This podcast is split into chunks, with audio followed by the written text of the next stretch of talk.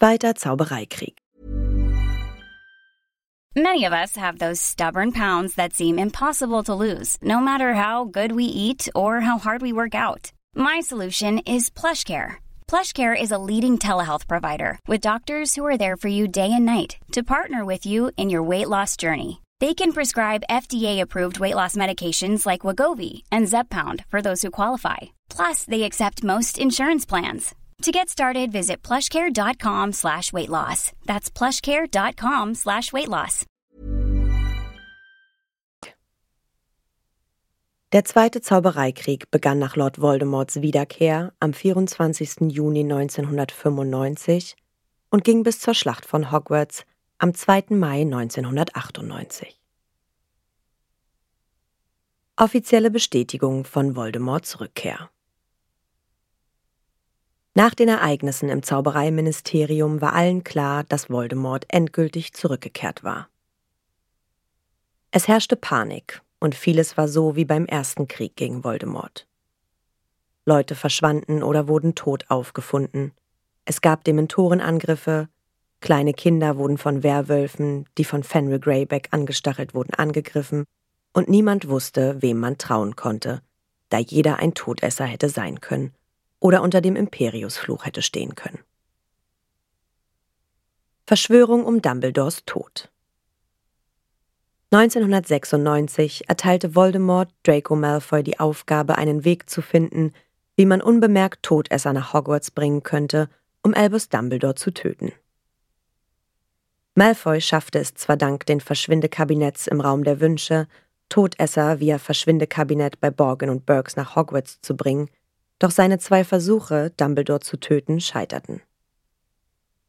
Schließlich tötete Severus Snape Dumbledore, da die beiden bereits Monate zuvor ausgemacht hatten, dass Snape Dumbledore töten solle, wenn die Zeit reif sei. Nach diesem Kampf begann auch Harry Potters Jagd nach den verbliebenen Horcruxen. Zwei wurden bereits zerstört. Warlost Garns Ring und Tom Riddles Tagebuch in Harrys zweitem Schuljahr und zwar von Harry selbst. Er bohrte den giftigen Basiliskenzahn in das Tagebuch. Übernahme des Zaubereiministeriums. Im Sommer des Jahres 1997 nahm Voldemort Charity Burbage, die Lehrerin für Muggelkunde in Hogwarts, gefangen, weil sie einen Artikel im Tagespropheten veröffentlichte, in dem sie forderte, dass Muggel und Zauberinnen gleichgestellt werden sollten. Sie wurde von Voldemort mit dem Todesfluch getötet und an Nagini verfüttert. Außerdem versuchte Voldemort aus dem gefangenen Zauberstabmacher Garrick Ollivander herauszubekommen, was er tun müsste, um die Verbindung zwischen seinem Zauberstab und dem von Harry Potter zu überwinden. Auf Ollivanders Rat hin nahm Voldemort den Zauberstab von Lucius Malfoy an sich. Das Hauptquartier der Todesser war von nun an im Hause der Malfoys. Von seinem Informanten Snape erfuhr Voldemort, dass Harry Potter einige Tage vor seinem 17. Geburtstag aus dem Ligusterweg fliehen würde. Der Schutz des Ligusterwegs löste sich am Tag von Harrys 17. Geburtstag auf. Voldemort und einige TodesserInnen passten die Aurorinnen und die MitgliederInnen des Ordens des Phönix ab und griffen sie an.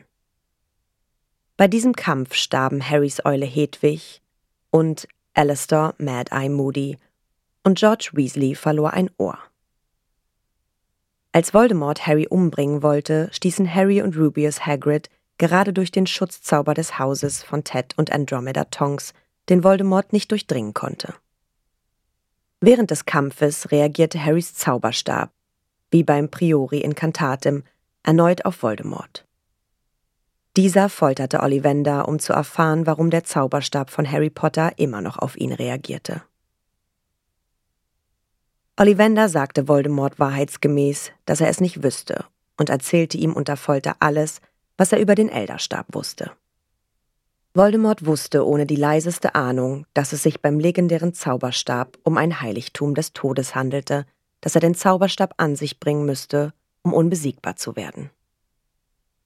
Bei der Hochzeit von Bill Weasley und Fleur Delacour berichtete der Patronus von Kingsley Shacklebolt, dass das Zaubereiministerium gefallen und der Zaubereiminister Rufus Scrimger tot sei und dass die TodesserInnen auf dem Weg zum Fuchsbau seien. Zaubereiminister wurde danach Pius Thickneys.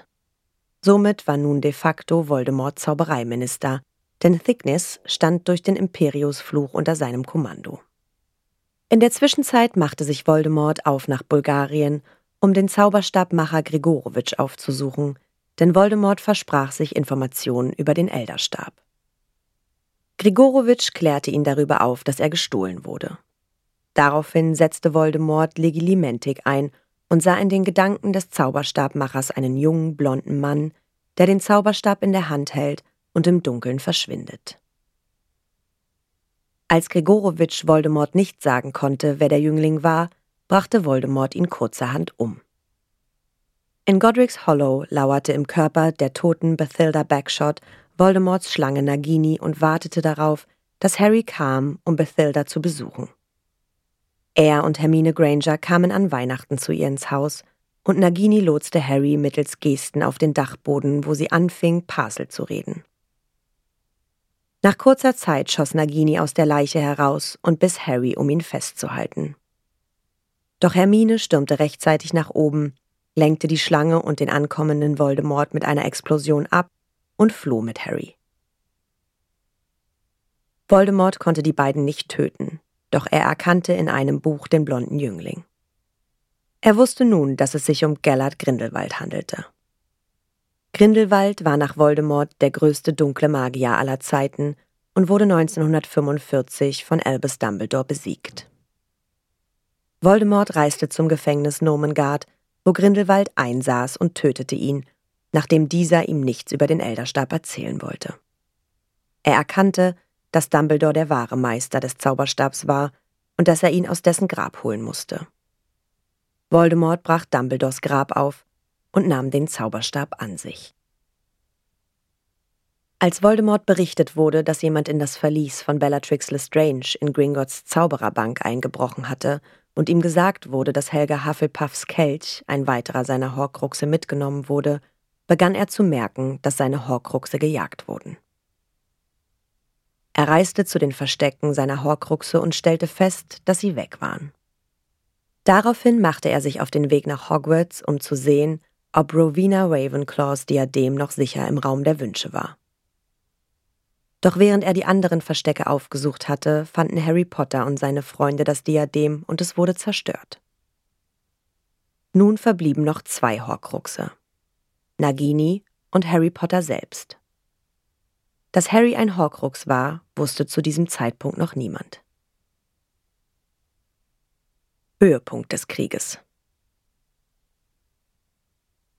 Als Voldemort nach Hogwarts reiste, wurde ihm bewusst, dass Harry Potter anwesend war und ganz Hogwarts zum Kämpfen bereit war. Er berief eine Armee von Todesserinnen, Dementorinnen, Riesen und Akromantulas ein, um gegen die Armee von Hogwarts zu kämpfen. Es kam zur großen Schlacht von Hogwarts. Bei dieser Schlacht kam Fred Weasley ums Leben. Doch Voldemort nahm nicht an der Schlacht teil. Er hielt sich in der heulenden Hütte auf und unterhielt sich mit Severus Snape über den Elderstab. Da Snape Dumbledore umgebracht hatte, so schloss Voldemort, wäre der Zauberstab Snape treu, deshalb müsse er getötet werden. Voldemort hetzte Nagini auf Snape, der vor seinem Tod Harry Potter noch eine wichtige Erinnerung anvertraute. In dieser Erinnerung war die Information, dass Harry ein Horcrux sei und daher sterben müsse. Voldemort befahl inzwischen einen Waffenstillstand, der eine Stunde andauern sollte. Er sagte, er würde eine Stunde lang im verbotenen Wald darauf warten, dass ihm Harry Potter ausgeliefert würde. Harry, der sich mit seinem Schicksal abgefunden hatte, stellte sich Voldemort, der ihn daraufhin umbrachte. Doch der Elderstab gehorchte nur Harry Potter und tötete ihn nicht. Voldemort ließ Harry als Zeichen seines Sieges nach Hogwarts tragen. Er verkündete, dass jeder, der ihm jetzt noch die Stirn bieten würde, getötet werden würde. Neville Longbottom stürmte hervor und die Schlacht begann erneut. Neville zog das Schwert von Gryffindor aus dem sprechenden Hut und köpfte Nagini, so wie Harry ihn gebeten hatte. Der letzte Horcrux war zerstört. Voldemort versuchte nun Neville zu töten, Doch Harry Potter, der unter dem Tarnumhang steckte, stellte sich zwischen die beiden und erzeugte einen Schildzauber. Voldemort begann jetzt auch zu kämpfen. Er kämpfte gegen Horace Slughorn, Kingsley Shacklebolt und Professor McGonagall gleichzeitig. Doch als er sah, wie Bellatrix Lestrange von Molly Weasley getötet wurde, wollte er diese umbringen. Harry stellte sich vor Voldemort und riss sich den Tarnumhang vom Leib, um allen zu zeigen, dass er lebte. Er verkündete, dass er allein mit Voldemort kämpfen müsse und dass ihm niemand helfen sollte. Harry Potter offenbarte Voldemort, dass Severus Snape immer auf der Seite von Dumbledore gewesen war und dass der Elderstab Draco Malfoy gehorchte. Aber da Harry Malfoys Zauberstab gestohlen hatte, gehörte der Elderstab nun nur noch ihm. Voldemort wurde provoziert von Harry, da dieser ihn Tom Riddle nannte, was Voldemort nicht ausstehen konnte. Voldemort und Harry Potter begannen also das ungleiche Duell. Voldemort benutzte einen Todesfluch, Harry einen Entwaffnungszauber. Die Zaubersprüche prallten aufeinander und der Todesfluch aus dem Zauberstab, der eigentlich Harry gehörte, flog zurück auf Voldemort, der daran starb. Da Harry keinen Todesfluch benutzt hatte, könnte man sagen, dass Voldemort sich selbst umgebracht hat. Na, ihr kleinen Hexen, Zauberer und Muggel? Alle Infos und Links zur Folge findet ihr in den Show Notes. Der Podcast erscheint unter CC-Lizenz. Produziert von Schönlein Media. Gelesen von mir, Anne Zander.